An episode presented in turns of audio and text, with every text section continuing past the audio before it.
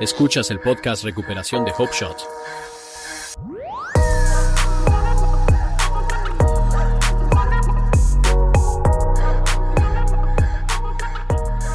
¿Qué tal todos? Bienvenidos de nuevo al tiro de shot. Espero que hayan pasado un gran fin de semana. Yo siempre paso un gran fin de semana. Tenemos un trabajo horrible, por lo que siempre es un buen fin de semana. Teníamos a los abuelos, mi padre y mi madrastra estaban en la ciudad y los niños tuvieron algo de tiempo de calidad. Todos tuvimos algo de tiempo de calidad juntos y creo que este fue un gran fin de semana para tener tiempo en familia y hacía mucho tiempo que eso no sucedía. Así que definitivamente fue un fin de semana genial y maravilloso. ¿Listo? Realmente estoy listo para la semana. Normalmente no lo estoy. Simplemente no traigas esa negatividad a mi vida. César, ¿podrías leer esa declaración de claridad, por favor? La declaración de claridad de HopeShot. Aquí en HopeShot somos un grupo de personas en recuperación que difunden inspiración. Venimos de diferentes formas de vida y caminos de recuperación. Nuestra forma de hablar puede ser diferente a veces, pero todos tenemos una cosa en común, la recuperación. Como estilo de vida, apoyamos todos los caminos de recuperación. No importa cómo llegues de la A a la Z, solo llega allí y gracias por ser parte de nuestra familia HopeShot. Gracias. El tema de esta noche es sobre darle un propósito a tu trauma, y eso proviene de diferentes puntos de vista. El trauma está en todos los tipos.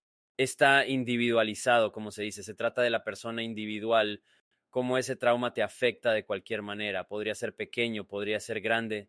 No sabemos cómo nos va a afectar, para ser honesto contigo. Nate, ¿no ibas a hacer algún tipo de descargo de responsabilidad? Sí, solo quería decir que ninguno de nosotros aquí somos terapeutas, no somos médicos. Solo somos unos chicos que se recuperaron a través de un proceso de recuperación y estas son solo nuestras opiniones y nuestra experiencia personal. Si ustedes tienen experiencia en traumas, por favor consulten a un médico, un terapeuta, alguien en quien confíen. Solo estamos compartiendo algunas experiencias personales mientras tratamos este tema. Eso es todo. Gracias, Nate. Queremos realmente darle un poco de variedad y traer algunas referencias diferentes, podríamos decir, a esto. Así que quería definir claramente trauma y propósito. El trauma se refiere a una experiencia o evento profundamente angustioso o perturbador que abruma la capacidad de una persona para afrontarlo o procesarlo de manera efectiva. Puede ser causado por una variada gama de situaciones como abuso físico o sexual, desastres naturales, accidentes, violencia o incluso presenciar un evento traumático. El trauma puede tener un impacto significativamente profundo en el bienestar mental, emocional y físico de un individuo, a menudo generando síntomas como flashbacks, pesadillas, ansiedad, depresión y dificultades extremas para funcionar en la vida diaria. Ahora, el propósito, entendido como el propósito de algo, se refiere a su razón de ser o su función intencionada. Es la meta o objetivo subyacente que impulsa la existencia o utilización de algo. Definir el propósito de algo ayuda a proporcionar claridad y dirección, asegurando que los esfuerzos y recursos se centren plenamente en lograr el resultado deseado. También puede ser de gran ayuda en la toma de decisiones y el establecimiento de prioridades. Tener un sentido claro de propósito puede contribuir significativamente al bienestar general y a un sentido de satisfacción y logro en la vida. Sí, hombre, darle un propósito significativo a tu trauma. Y como siempre dije, no importa cuán grande o pequeño sea ese trauma particular, podría ser algo tan pequeño como el difícil divorcio de tus padres, ¿entiendes? Porque sinceramente creo que cada niño pasa por al menos una experiencia traumática en su vida desde que son adultos y nos sigue afectando hasta los 30, los 20, los 40, tal vez los 50 y 60. ¿Quién realmente sabe? Todo se reduce a cuando estás verdaderamente dispuesto a esforzarte y trabajar en ello. Ni siquiera me di cuenta al embarcarme en este camino de recuperación que tenía mi propia mochila de experiencias traumáticas o que había algo subyacente en mi ser. Simplemente pensaba que mi problema se centraba en el abuso de drogas y alcohol. Esa era mi creencia, pero finalmente me enfrenté a la realidad y me di cuenta de que mi problema era mucho más profundo y complejo que eso, y que las drogas y el alcohol eran solo un síntoma superficial. Y todo mi material creativo proviene de la infancia, como dije antes, creo firmemente que mis años de adolescencia fueron más traumáticos que mis años de juventud. Pero todo comenzó por no encajar cuando mis padres se divorciaron y no saber exactamente dónde radicaba mi identidad. Realmente no sabía a dónde pertenecía, para ser honesto contigo, y eso me afectó profundamente hasta que tuve 35 años. Y ahora te lo digo, hombre, He estado en un proceso de recuperación durante cinco años y medio, y solo este año, por fin, finalmente tuve un verdadero avance conmigo mismo. Finalmente. Finalmente dejé de perseguir lo que sea que estaba fantaseando en mi cerebro y he estado bien con solo este momento presente. Y eso me hace que realmente pueda descubrir cuál es mi propósito y verlo como mi propósito. Como esto tan esperanzador, hombre, esto no estaba en las cartas, para ser honesto contigo. Se suponía que esto no iba a suceder. Tenía un negocio, era dueño de una pequeña empresa, y aquí estamos haciendo un podcast cada domingo. Si todo lo que ha ocurrido hasta ahora a través de este trabajo que estamos haciendo aquí en el Hope Shot y en nuestra comunidad, todo ha salido tal y como se suponía. Pero eso solo depende de cómo trato a ese niño interior que tengo y que está dañado. Tenía mucho daño y ni siquiera sabía que ese niño interior estaba en mí como adultos, hombre, todavía tenemos que tener ese corazón juguetón, podríamos decir, porque aquí intento ser padre de mis hijos. Y tengo que decirles que cuando la diversión se acaba, tienes que dejar ir. Y mientras se los digo, tengo esta experiencia que surge en mí. Yo tampoco quería que parara la diversión. Nunca quise que la diversión se terminara. Y seguía y seguía. Yo era el tipo que cerraba el bar. Yo era el tipo que se levantaba la mañana siguiente bajo los efectos del éxtasis y quería aún más y seguía haciéndolo cuando ya ni siquiera funcionaba. Me quedaba despierto días tras días porque nunca quería que se acabara la diversión. Y ahora estoy tratando de ser un padre y decir a mis hijos que tienen que controlarse y que tienen que hacer esto y... Está bien para. Es importante enseñarles eso, pero al mismo tiempo también está bien querer divertirse. En este campo de la crianza siempre trato de proyectar mis traumas pasados en ellos. Hablo mucho de eso porque temo que sigan el mismo camino que yo. Entonces, a veces mi crianza se ve influenciada por mis respuestas a los traumas. Me activa cada vez que son víctimas de bullying o, no sé, algunos niños se portan mal. Pero tengo que recordar que también son solo niños y tienen derecho a hacerlo. Quería leer algo muy rápido. Encontré algo que quería leer porque dice que las investigaciones han demostrado que los niños son particularmente vulnerables al trauma debido a sus cerebros en rápido desarrollo. Durante experiencias traumáticas, el cerebro de un niño se encuentra en un estado de estrés elevado y se activan las hormonas relacionadas con el miedo. Aunque el estrés es una parte normal de la vida, cuando un niño está expuesto a un trauma crónico, como el abuso o el abandono, el cerebro del niño permanece en este estado de alerta constante.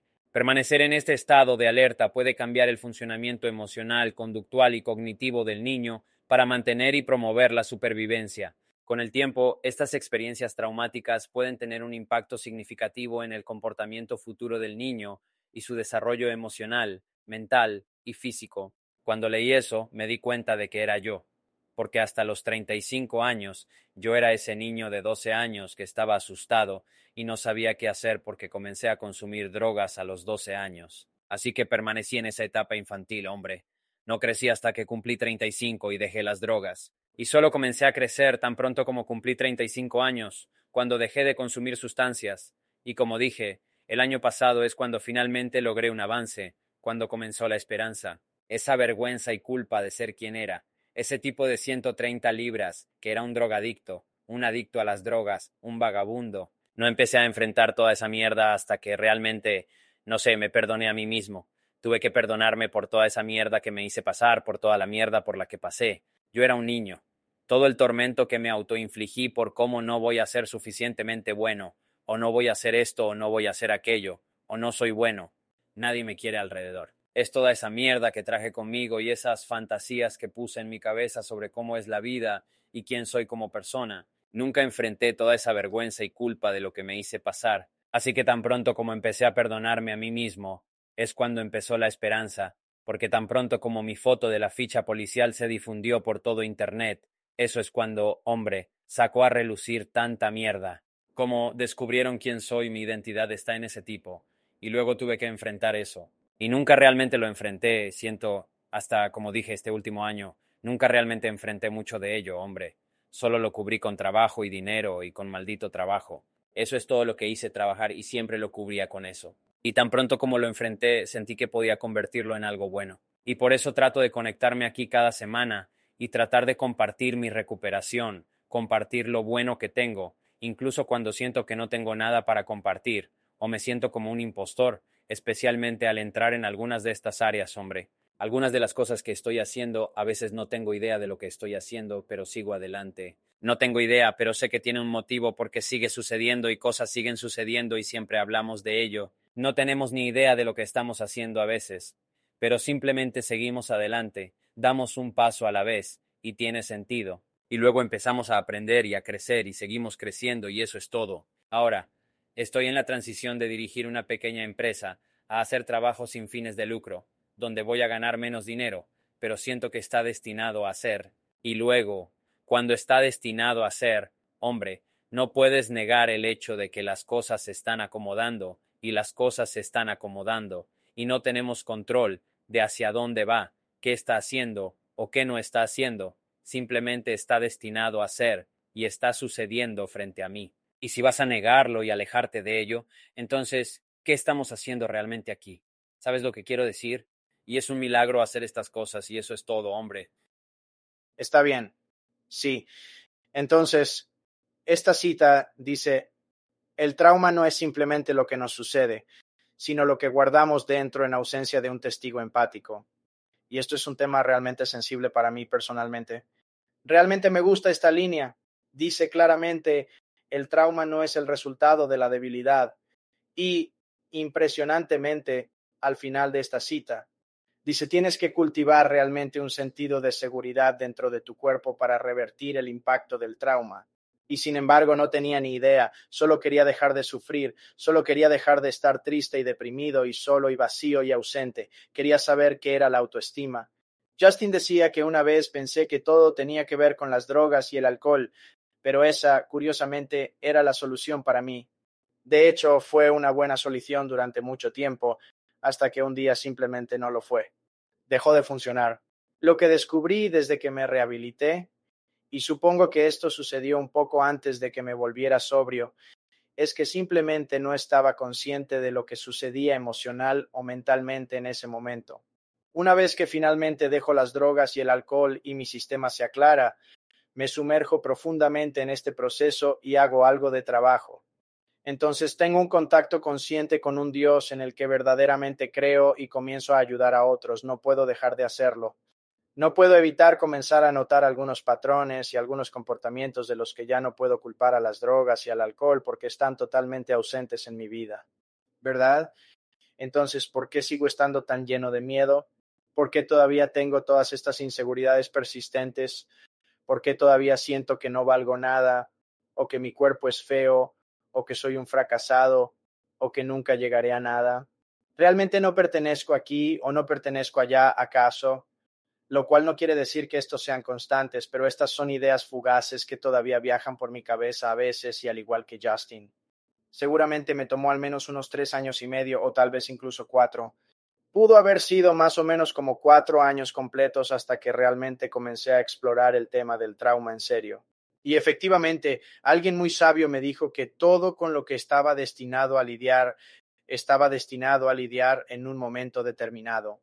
Si hubiera abordado estos problemas al principio de la recuperación, podría no haber estado equipado o haber tenido la capacidad o la fuerza para lidiar con ellos apropiadamente, porque esto es lo que descubrí.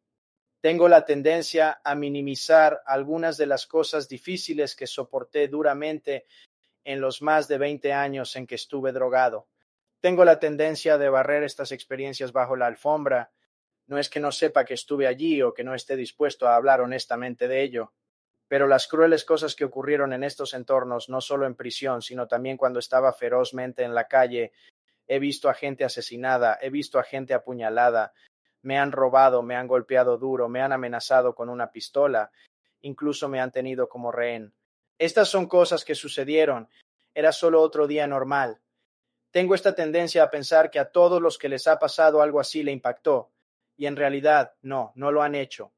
No es absolutamente una rutina diaria para la mayoría. Luego, otra cosa importante que tiendo a minimizar son las difíciles experiencias que tuve en prisión, porque en esos apremiantes entornos vives en un estado perpetuo de defensa, como en un constante modo de lucha o huida por amor de Dios. Me pillaron vendiendo cosas, ganando dinero ilícito y mandando ese dinero a la calle, consiguiendo así lo que sea de forma totalmente ilegal en prisión. Y fui esposado injustamente, golpeado brutalmente, y luego torturado con agua por los guardias penitenciarios. Estas cosas sucedieron y yo puedo pensar, probablemente lo merecía. ¿Sabes a qué quiero decir? Y esa es la mentalidad que tenía. Sentía que estas cosas las merecía porque por lo que hice, por quién era, por quién decepcioné, por las circunstancias que vinieron con el territorio.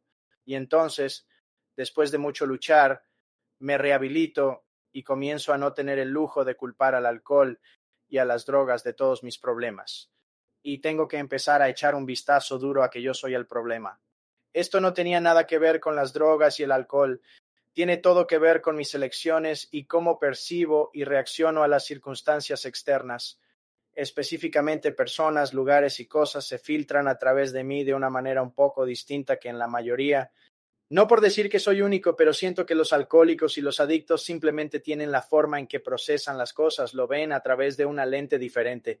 Y para mí me di cuenta de que tuve que empezar a indagar profundamente y a descubrir cómo llego incluso a ese espacio lo más imprescindible e importante que siento que necesito expresar aquí es cómo llego a un espacio para incluso observar estas cosas y tengo que tener algún tipo de conexión, algo de espiritualidad, cierta vulnerabilidad. En esta cita inspiradora dice la importancia de crear un entorno seguro y de apoyo para que los sobrevivientes compartan sus historias, ya que la validación empática ayuda a los sobrevivientes a encontrar curación y fortaleza. Entonces, tengo que construir una comunidad fuerte a mi alrededor, de personas en las que confío y en las que puedo confiar plenamente. Y tengo que ser honesto por una vez. Tengo que hacerme responsable, ser honesto, contarle a la gente las cosas oscuras que nunca quise contarle a nadie porque me avergüenzo, y al arrojar luz sobre esos secretos más profundos y extremadamente oscuros, pierden su poder. Pero para mí, mi viaje no terminó trabajando los pasos, ni trabajando con un padrino, ni ayudando a otros. Tuve que explorar más profundamente, tuve que asistir a un terapeuta. Lo que fuera necesario hacer, tenía que hacerlo. Y creo que es importante para mí entender porque lo que haré es, si no me siento bien, siento que no estoy haciendo esto bien. Ahí es a donde irá mi mente si me enfado, si me frustro, no estoy haciendo una recuperación adecuada. Debo no, mi Dios, Él no está allí, yo me oscurezco muy rápido. Entonces es importante para mí que para ganar algo de gracia necesitaba un externo fuera de mi comunidad para ayudarme a ganar perspectiva y a trabajar en algunas cosas y a ser honesto de una manera que nunca había sido honesto antes. En ese proceso, en ese espacio, no diré que todo desapareció mágicamente. Todavía tengo pesadillas casi todas las noches. Todavía dejo el agua corriendo porque estoy acostumbrado a presionar un botón y el agua se apaga. Todavía no me gusta dormir con las luces apagadas. Tengo todos estos efectos residuales, pero hoy tengo una forma de lidiar con ellos. Lo que he descubierto es que la mejor terapia posible para mí ha sido no solo exponer mi verdad y compartirla con otro ser humano, sino también mi espiritualidad. Para mí, conectar con un poder superior y tener una relación de trabajo con ese poder superior me da suficiente espacio y gracia para abordar estos problemas más grandes si no estoy en recuperación, si no estoy haciendo esto a diario, si no estoy marcando todas las casillas y realmente volviéndome vulnerable en mi recuperación y buscando continuamente y tratando de crecer, ni siquiera llegaré a una posición o a un lugar lo suficientemente seguro para que se traten estos problemas. Así que sentí que era súper importante para mí llegar a ese espacio y una vez que lo hice, el último año para mí ha sido totalmente revelador ha habido tantas revelaciones en el último año y medio y da miedo. Como dije, no, en la temprana recuperación no creo que hubiera podido soportarlo. Hoy no facilita las cosas. Pero tengo una comunidad a mi alrededor. Tengo herramientas espirituales y disciplinas que uso a diario que me permiten mantenerme firme cuando estoy lleno de miedo y hablando de cuestiones oscuras. Tengo amigos en los que puedo confiar y hablar sobre estas cosas y no ser juzgado porque hemos construido una relación y hay amor y sin juicio en estos espacios. Así que para mí el poder de la comunidad, el poder de una conexión con Dios, me da un espacio, luego tengo la capacidad de salir y buscar y descubrir más y profundizar, sin embargo, como se vea, terapia, surf, yoga, lo que sea que necesite. Para mí, porque el trauma se almacena en el cuerpo, en este punto tengo que averiguar cómo sacarlo. Y como sea que se vea para mí, Simplemente sé que sin la recuperación, sin un Dios, sin el círculo y aliento correctos, ni siquiera hubiera llegado a un espacio para tratar con estas cosas.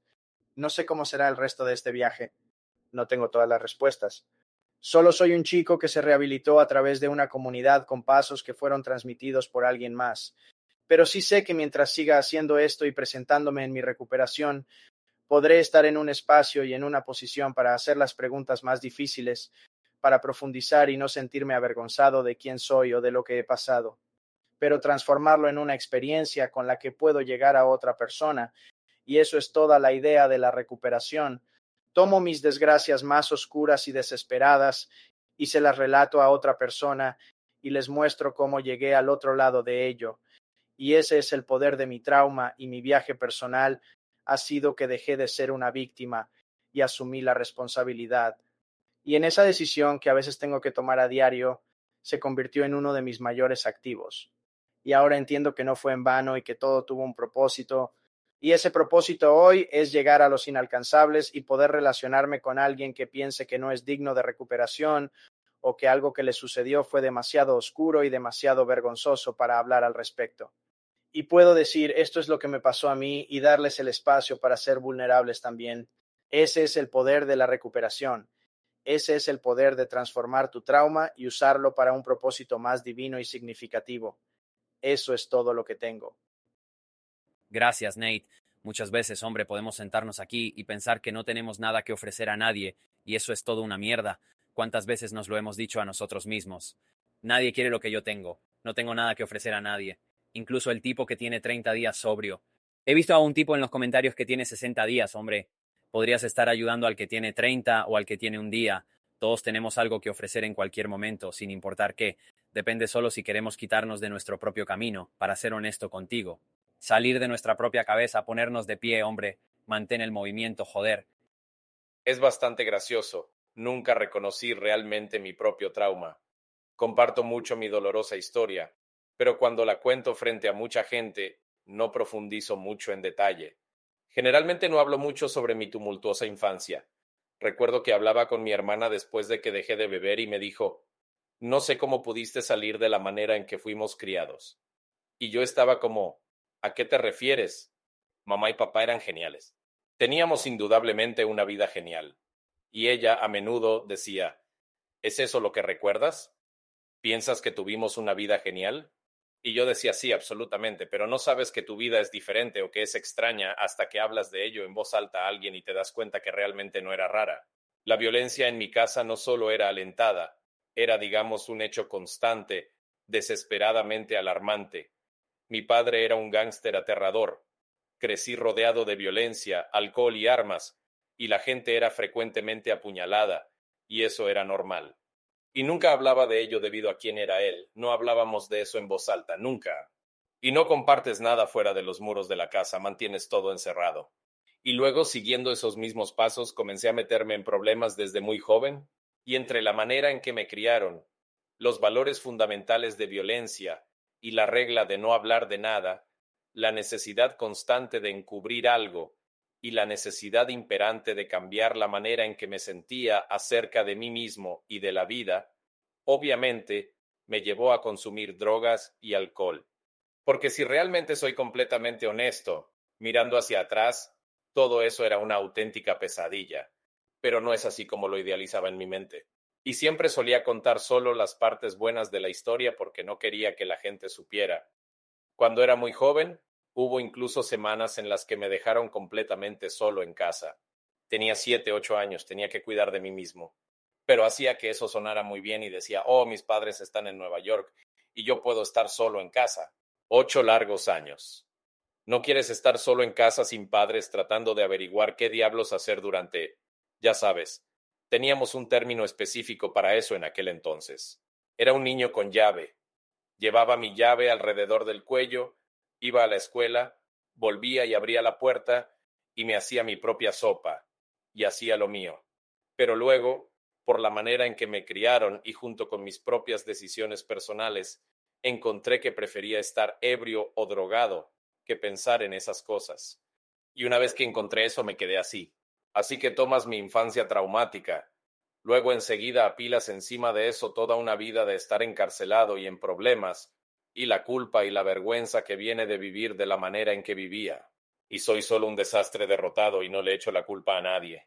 Entré en mi último centro de rehabilitación después de estar encarcelado durante un tiempo considerable. Finalmente pedí ayuda, conseguí un padrino y juntos comenzamos a trabajar en los pasos. Estaba escribiendo estos resentimientos, y la única cosa con la que realmente estaba resentido era conmigo mismo. Si era honesto, me hizo sondear mucho en mi interior, pero escribí muchas cosas. Pero con lo que verdaderamente estaba resentido era conmigo mismo, porque todavía mantenía esta ilusión de que tuve todas las oportunidades del mundo. Sin embargo, terminé así.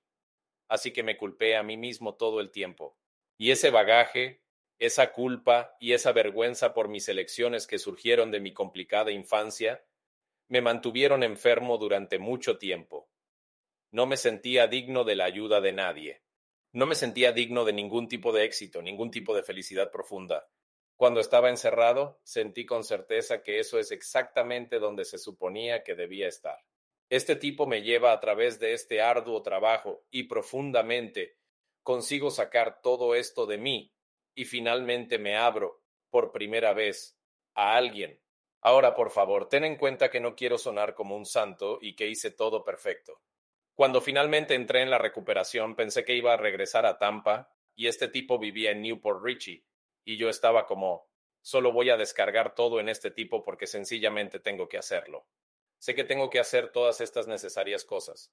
Sé que tengo que esforzarme para obtener el resultado que realmente quiero. Tengo que ser completamente minucioso acerca de esto y eso significa que tengo que sentarme y admitir todas estas cosas y hablar de ellas sinceramente con otra persona pero dado que nunca voy a ver a este tipo de nuevo, así que voy a descargar todo en él. Voy a darle pesadillas durante los próximos diez años y además voy a dejar de beber y eso va a ser genial. Entonces, decidido, le cuento todo y la nota al margen es, aclaro que todavía vivo en Newport Richie ahora mismo. Así que no salió como esperaba. Parece que Dios tenía un otro plan distinto. Pero tomas todos los años de básicamente toda mi vida siendo un desastre total una cosa traumática tras otra, la manera en que me criaron, hasta donde me llevaron mis propias elecciones equivocadas, hasta las heridas de puñaladas, hasta lo que sea.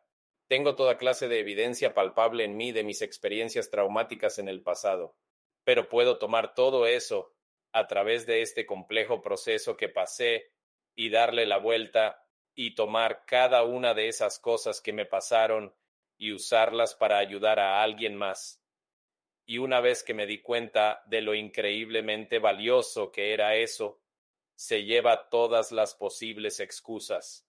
Puedo sentarme con cualquiera y si tienen un problema, oh, hombre, no puedo hacerlo por la razón A o B o C. Puedo decir tonterías. Déjame decirte, pasé exactamente por lo mismo.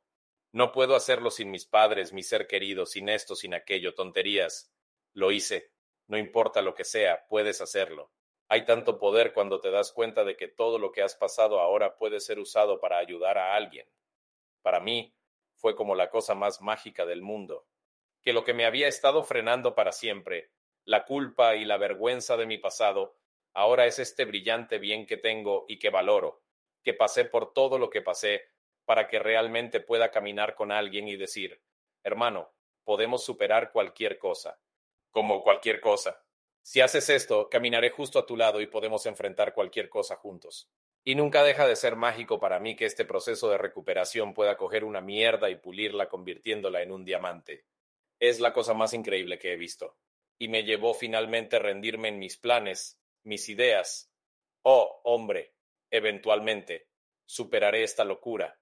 No, no lo hice, porque no dejé de beber hasta que tenía treinta y siete años. Oh, eventualmente descubriré cómo solo beber y no usar drogas. No, eso no funcionó. Cada plan y cada complot que tenía tomó lo que tomó.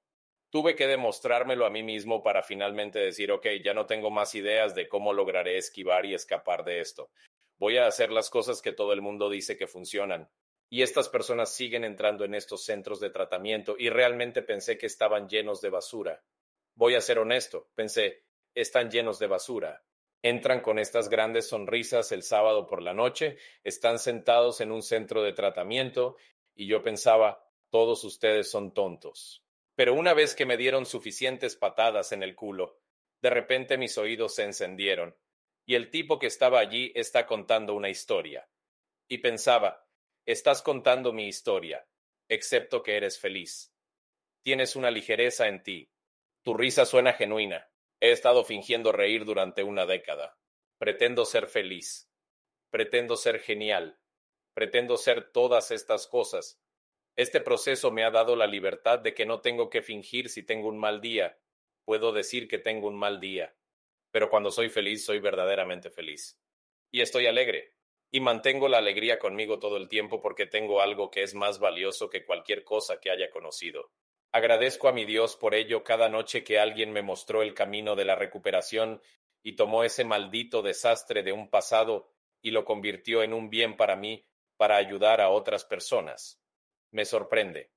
Estamos hablando de cualquier tipo de trauma, pero si estás en este show, probablemente has experimentado algún tipo de evento traumático en tu pasado. Solo el ser adicto en la adicción te atrapa en eso es traumático en sí mismo. Y convertir eso en tu bien más valioso, convertir esa pesadilla en algo que puede ayudar a tantos otros, siento que no hay manera de poner tus manos en eso y no estar emocionado y no decir, oh Dios mío, voy a compartirlo con todo el mundo. Es mágico y estoy agradecido cada día y aún estoy aprendiendo. Justo antes de que viniéramos aquí, Justin estaba hablando sobre el tema y yo estaba como, no tengo nada, como, todavía está simplemente arraigado en mí porque no pensaba que era trauma. No entendía lo que era el trauma. Mi esposa me diría, oh, eso es trauma, eso es trauma.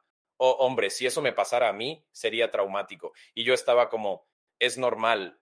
Es normal que la gente tenga grandes cicatrices de cuchillos en sus antebrazos y es normal como todas estas cosas.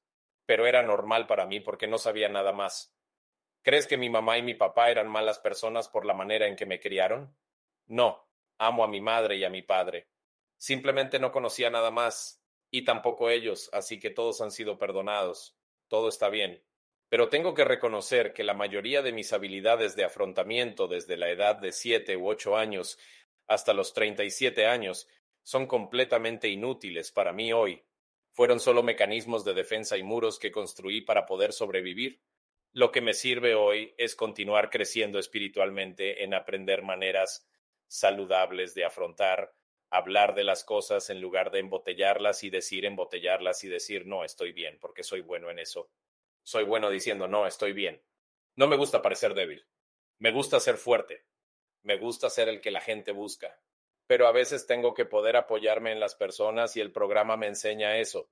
Me enseña que puedo tener personas en las que puedo apoyarme cuando no soy tan fuerte ese día y puedo abrirme y puedo compartir cosas como lo que estoy compartiendo aquí en la pantalla esta noche. No creo que haya hablado de esas cosas en voz alta a otros que no sean un puñado de personas como mi infancia y esas cosas, pero si no las comparto en voz alta, pueden recuperar su poder sobre mí, de vuelta en la otra dirección. Así que trato de vivir de manera muy transparente hoy. Trato de no devolverle el poder. Intento dejar que Dios tenga el poder y muestre su poder a través de mis acciones. Eso es todo lo que tengo. Gracias, César. Sí, realmente como que no escribí ni siquiera hablé con Nate sobre esto antes, ni siquiera lo sabía en realidad. Supongo que minimicé esta mierda o realmente no la reconocí como un trauma porque era normal. Crecer con todo ese caos era normal. Mi propia definición de trauma era algo como, oh, similar al PTSD, algo que experimentaban los chicos que fueron a la guerra. Yo estuve como, sí, wow. Eso mismo es lo que llamaban en la Primera Guerra Mundial. Regresaban a casa completamente destrozados y yo, como, continúo con mis cosas. Pensaba que no tenía traumas, pero resulta que sí los tengo. Mi vida sin duda ha sido traumática en todos los sentidos de la palabra. Simplemente no sabía lo que no sabía. No sabía que era todo tan raro la forma en que me educaron hasta que alguien me dijo ¿Qué diablos quieres decir? ¿Eso no es normal? Mi propia esposa era como no se deja a los niños de siete, ocho años solos en su casa durante dos semanas seguidas. Eso no es normal. Estoy como fue genial. Me inventé toda esta mentira en mi cabeza. No, es genial, hombre. Simplemente hice lo mío. Y no, no se suponía que debía hacer lo mío. Voy a leer una cita más, y luego tenemos que si no reconocemos nuestro trauma colectivo, ¿cómo podemos alguna vez sanar de él cuando hablamos? Cuando compartimos, podemos cambiar cosas, tal vez incluso cambiar el mundo. Y eso realmente me gusta porque como César estaba compartiendo, si no nos sanamos primero tenemos que reconocerlo. ¿Cómo vamos a reconocerlo alguna vez si no dejamos de minimizarlo y pensamos que no hemos pasado por situaciones difíciles? Cuando era joven, cuando era adolescente, solía ver cómo golpeaban a mi mamá. Me refiero a golpear de verdad, ¿sabes a lo que me refiero? Y eso, escucha, pensaba que era normal. Todos simplemente hacen eso. Y también las drogas, hombre, las drogas eran algo normalizado en mi casa. Empecé a inyectarme con mi padrastro a los trece años. Eso no es normal. Mierda. O vender drogas todo el tiempo. Le estaba contando a Tiffany sobre mis cosas, y luego ella me preguntó ¿Eso te parece normal? Yo respondí Sí. Y ella me dice Eso no es normal. Tuve que descubrir qué es realmente normal y qué es lo normal. ¿Quién sabe qué es lo normal? Y no creo que exista un normal, sino solo una versión apagada de lo que es el caos. Y hablando de eso con Nate, finalmente me metí en terapia. Nunca antes había estado en terapia. Tal vez cuando era más joven, hombre. Trataban de anestesiarte con pastillas y demás. Intentaban llenarte de pastillas cuando eras joven. Bupropión y esas cosas, yo pensaba, ya me estoy automedicando, así que estoy bien. Y creo que eso es lo que es, hombre. Es automedicación a través de las drogas y el alcohol. Y simplemente seguimos drogados así que ni siquiera nos damos cuenta de qué tipo de trauma había hasta que dejamos las drogas. Y entonces realmente podemos empezar a tratar con el proceso del trauma que hemos vivido, de la sanación que necesita suceder. Y si nunca reconocemos que hay sanación que necesita suceder, ¿cómo demonios vamos a trabajar en ello? Y eso es algo por lo que estoy realmente agradecido. Conocí a personas en mi vida y realmente tomé sugerencias, porque si nunca tomamos sugerencias, cómo vamos a avanzar por el camino correcto. Y yendo a terapia, no haciendo meditación, eso es sanar. Estoy sanando. Te lo digo, hombre, he recibido más elogios por cómo me presento ahora que en mucho tiempo porque estoy más tranquilo. Solía estar en caos, solo caos interno. Y no es caos externo, es todo caos interno. Y era un desastre sin drogas y alcohol, simplemente vaya. Y finalmente, hombre, cuando empecé a hacer este trabajo de meditación, hombre, ahí es cuando realmente me sentí en paz y dejé de perseguir lo que diablos fuera que estaba persiguiendo.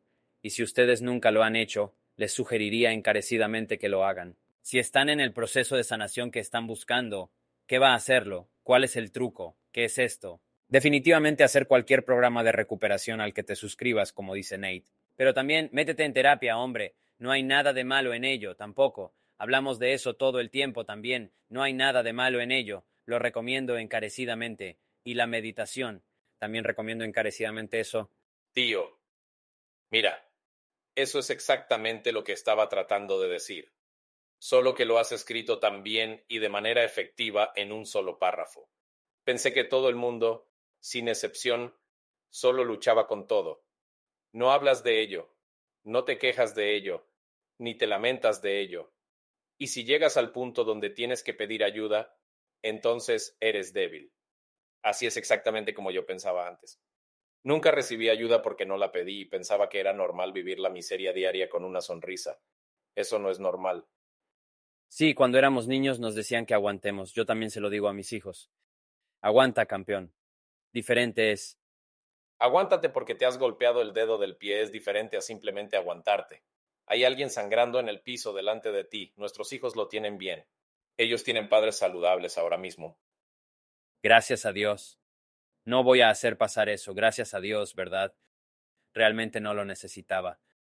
¿Podría agregar algo más? No, creo que se ha cubierto bastante elocuentemente. Sí. No, agradezco que todos estén hablando con sinceridad aquí. Sí, definitivamente. Nos vemos próximo domingo.